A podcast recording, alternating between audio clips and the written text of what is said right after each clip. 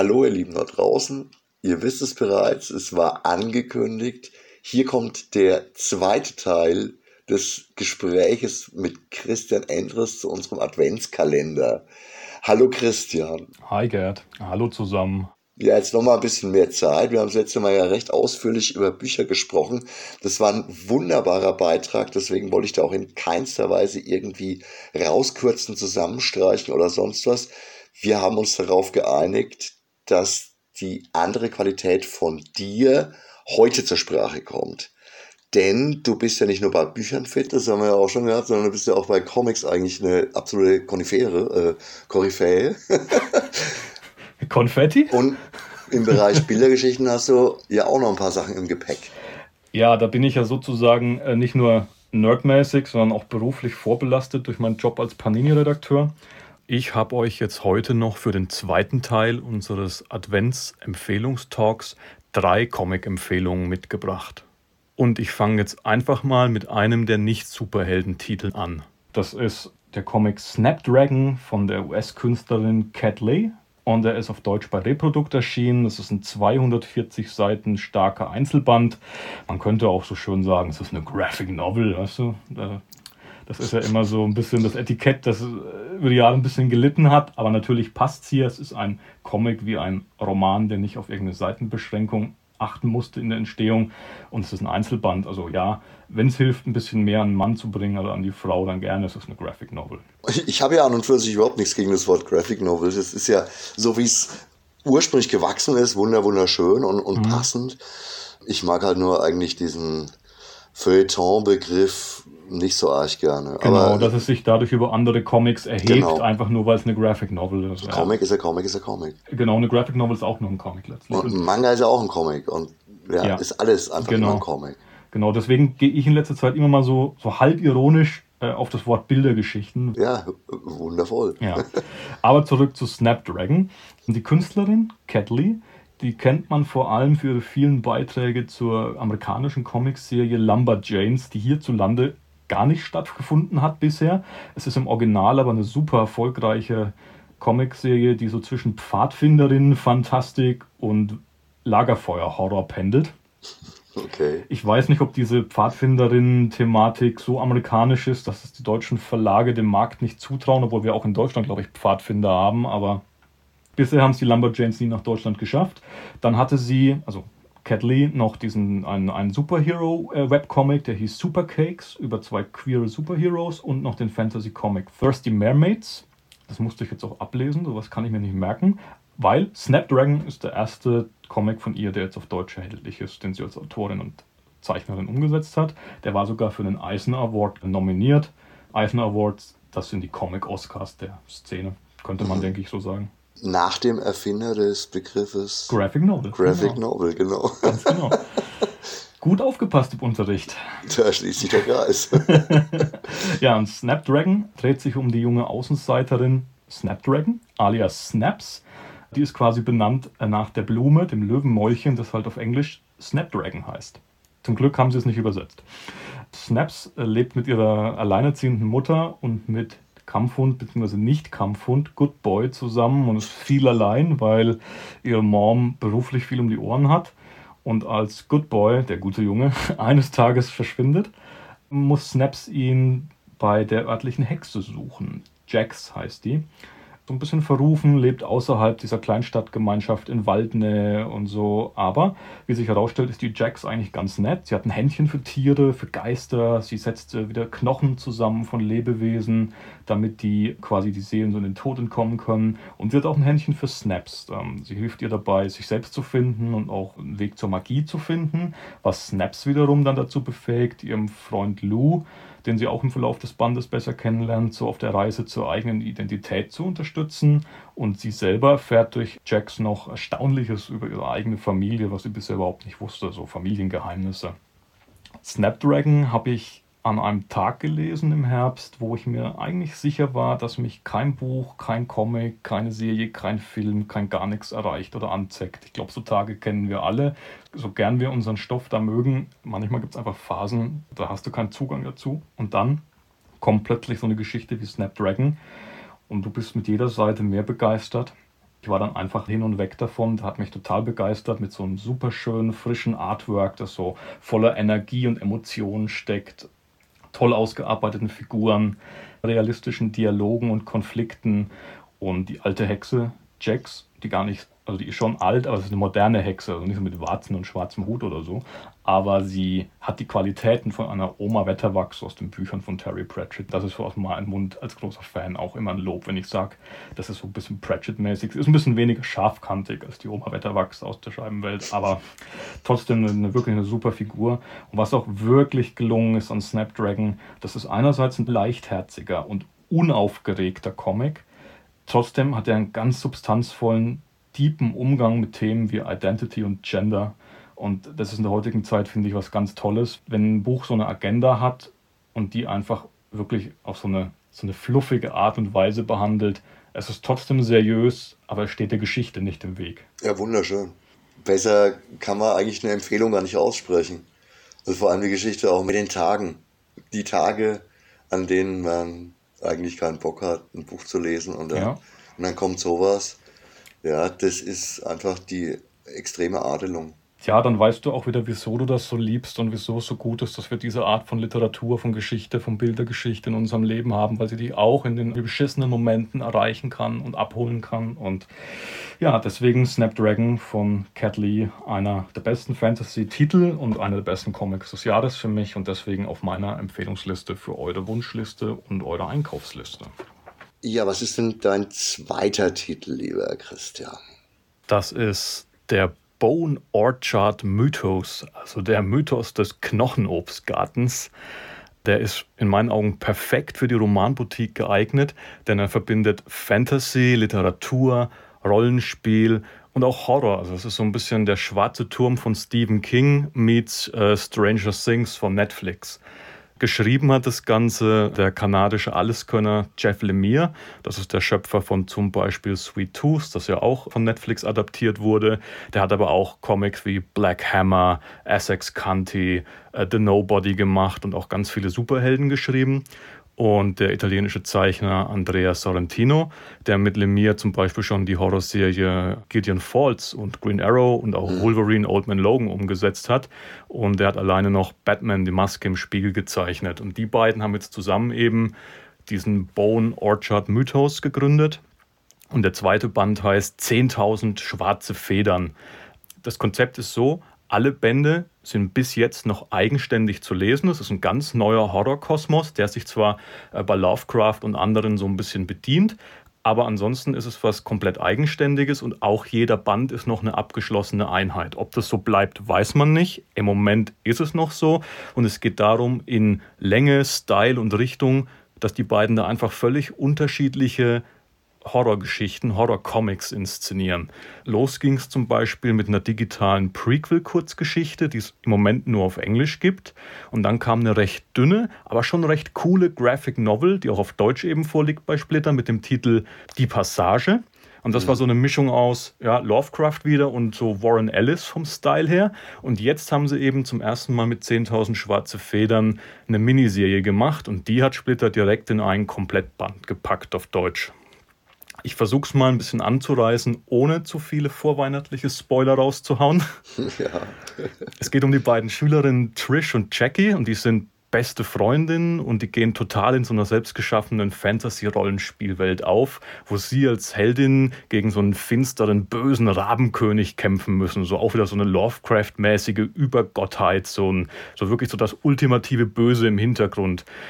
Jahre später ist Trish inzwischen erfolgreiche Horrorautorin geworden, aber Jackie ist nach einer Partynacht in der gemeinsamen Vergangenheit verschwunden und man geht davon aus, dass sie ermordet wurde.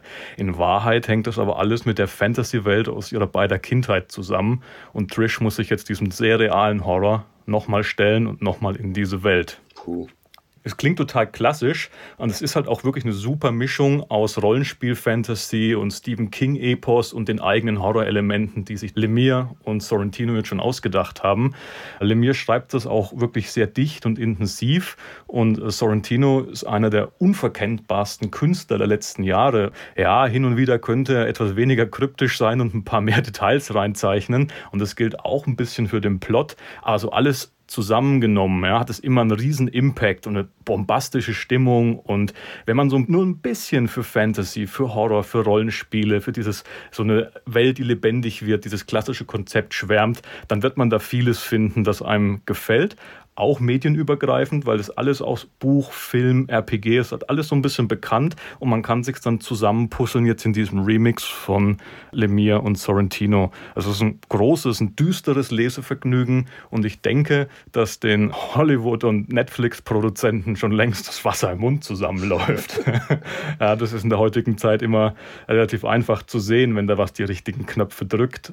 Macht das Produkt weder besser noch schlechter, aber so eine gewisse Tauglichkeit bei einer bestimmten bestimmten Zielgruppe macht die Einordnung dann auch noch ein bisschen leichter. Ich hoffe vor allem, dass Lemire und Sorrentino den Bone Orchard Mythos noch so lange offen halten, dass sie nicht zu früh der ja, Versuchung erlegen, dass sie alle Geschichten zusammenführen. So Andeutungen merkt man jetzt schon, so wiederkehrende Elemente und große Figuren im Hintergrund. Ich würde mir wünschen, dass sie möglichst lange einfach coole Einzelbände machen, die immer wieder überraschen, egal ob sie alte Konzepte remixen oder sich was völlig Neues ausdenken. Bis jetzt sind es noch eigenständige Erzähleinheiten und für die 10.000 schwarzen Federn gibt es von mir auch eine Empfehlung. Deswegen. Nicht nur hat der Lemire den Filmproduzenten den Mund wässrig gemacht, sondern du hast mir den Mund jetzt auch wässrig gemacht. Und ich denke auch, dass da schon wirklich ausreichende Interesse, Interessensgruppe bei uns im Laden sein könnte. Ja. Also ich denke, ich kenne es wirklich nicht, obwohl ich von Lemire natürlich auch viel gelesen habe. Aber wirkt schon sehr, sehr, sehr trefflich. Also wirklich, wenn es dieses Jahr einen Comic gibt, der so Arsch auf einmal in die Romanboutique passt, dann ist es schon der. Weil, okay. er, weil er alles so abdeckt an, an Zielgruppen, an Nerdgruppen, was im Laden rumrennt. Herrlich, wundervoll. Ein Weihnachtswunder. Ja, und jetzt haben wir ja schon gesagt, dass ich doch so ein Superhelden-Nerd bin. Per Berufung und Beruf. Ja. Und deswegen habe ich euch noch einen Superhelden-Comic mitgebracht. Und zwar Batman und der Joker, das tödliche Duo 1 bis 3. Geschrieben und gezeichnet von Mark Silvestri. Im Albumformat bei Panini erschienen. Mark Silvestri war einer der großen prägenden Künstler der 90er, neben Jim Lee und Todd McFarlane und Rob Liefeld. Silvestri hat sich bei Marvel, bei den X-Men und bei Wolverine vor allem ausgetobt und danach gehörte er halt mit Lee und den anderen zu den Mitbegründern des Image Verlags, die ja den ganzen Comicmarkt da aufgemischt haben und bis heute ähm, den Bereich der Creator-Owned, der eigenständigen, unabhängigen Titel wirklich ja, prägen. Mhm. Und er schuf zum Beispiel oder war Mitschöpfer der Figuren The Darkness und Witchblade. Mhm. Und Jim Lee, sein alter Kumpel aus Marvel-Tagen und auch Image-Tagen, ist ja in, ist jetzt auch schon seit einigen Jahren der Chefherausgeber von DC Comics. Und es gibt halt so Leute, wo man sagt, boah, wäre das cool, wenn der mal einen Batman zeichnen würde. Und Mark Silvestri ist definitiv einer davon. Und deswegen hat ihn Jim Lee bei jeder Gelegenheit, wenn sie sich gesehen haben, gefragt, hey, wie sieht es denn jetzt mal mit deinem Batman-Comic aus? Und es hat jahrelang gedauert. Der wurde auch schon vor ein paar Jahren angekündigt, dann wieder sang- und klanglos eingemottet, weil Silvestri halt ein bisschen mehr Zeit gebraucht hat. Aber jetzt ist er endlich erschienen. Batman und der Joker, das tödliche Du, drei Alben. Und der Titel ist Programm, denn als Gotham City von einer Bande, ja, unzerstörbarer, fast unzerstörbarer Killer-Clown-Mutanten heimgesucht wird, die aber nichts mit dem Joker zu tun haben, bietet der Joker seinem Erzfeind Batman an, hey, wollen wir nicht ein Team abmachen? Und das verläuft natürlich nicht ohne Probleme, denn wir alle wissen, Batman kann dem Clownprinzen des Bösen nicht besonders weit trauen. Und ja, und der muss dann auch so mit komplett maskiert in die Betthöhle, hat dann so einen Kopfhörer auf, darf nichts mitkriegen und so. Das ist ziemlich witzig. Und die Frage ist halt, wer steckt dann wirklich hinter den Monstern und äh, wer steckt hinter der Entführung von Harley Quinn und wer steckt hinter der Entführung von Commissioner James Gordon. Ja, und das müssen Batman, Nightwing, Batgirl, Alfred und ihr neuer Verbündeter, der Joker, herausfinden. Und das ist ja, total simpel, schnörkellos und geradlinig. Ich meine, Batman und den Joker als Team zu machen, aber genau das macht es zu so einem guten Batman-Comic, dass er eben nicht so eine überkandidelte Story sein möchte, so eine überzüchteter Schocker oder sowas, sondern das ist einfach, was es ist. Batman und der Joker. Ihr wisst alle, was ihr davon zu erwarten habt, wenn die zusammenarbeiten sollen. Und es macht Spaß, es ist unterhaltsam, es ist spannend und interessant und Silvestris Artwork veredelt halt die ganze Action und Düsternis schon auf eine echt grandiose Weise. Das ist Ja, äh, wir haben uns alle gewünscht, dass Mark Silvestri mal einen langen Batman-Comic zeichnet. Er hat ihn jetzt nicht nur gezeichnet, sondern auch geschrieben und es sieht fantastisch aus. Das wird nicht nur Dom gefallen, dem alten 90er-Süchtling, sondern es ist ein Augenschmaus und es hat noch einen Grund, wieso ich es empfehle. Das habe ich mit Bernie schon ein paar Mal besprochen. Es ist heutzutage gar nicht mehr so leicht, Comics mit den großen Superhelden zu haben, die du jedem in die Hand drücken kannst, weil sie unabhängig von der Continuity funktionieren. DC hat es in den letzten Jahren mit dem Black Label, wo die eigenständigen Geschichten genau, erscheinen. Genau, das ist ja auch perfekt ja, eigentlich. Genau, ein bisschen gepusht.